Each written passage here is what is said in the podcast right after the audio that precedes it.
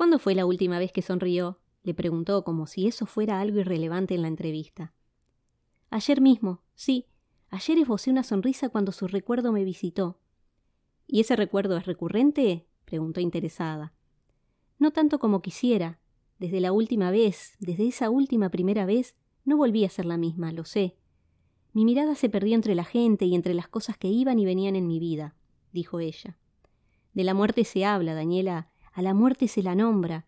Es necesario hacerlo. Así suceden los duelos. Así comenzaba la charla entre Inés y yo, así indagando para saber qué le pasaban a esos ojos tristes, a esa mirada perdida. Escribir me salvó, la terapia me salvó, yo misma me salvé. Y empecé a llamar a las muertes por sus nombres, porque me di cuenta que muchas muertes que hubieron en mi vida, de manera literal y figurada, no estaban ubicadas en orden para duelar.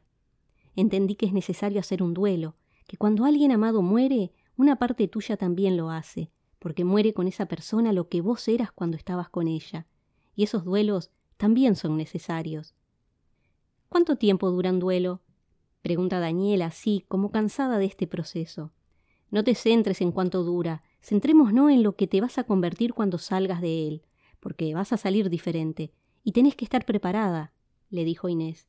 ¿Por qué diferente? ¿Por qué preparada? preguntó ella. Porque en los duelos hay pérdidas y ganancias, Daniela, no solo perdés a quien murió, al salir transformada y no ser la misma, corres el riesgo de perder personas, sueños, cosas que creías importante y no lo eran tanto. Tu mirada ante la vida es diferente, ni mejor ni peor, diferente. Ya quiero que suceda, dijo ella. No, así no sucede, Dani. Los procesos se enfrentan con tiempo, la transformación no es de un día para el otro. Paciencia. Y así fue como empezó mi transformación, enfrentando que una parte mía había muerto aquel día, y que el proceso de duelo iba a ser diferente, porque descubrí también que había otros duelos dentro mío que no me había permitido, porque no solo se duela la muerte, se duelan los cambios, los abandonos, las personas que se van, lo que llega a su fin. Es un proceso íntimo y personal, porque la transformación es siempre de adentro hacia afuera.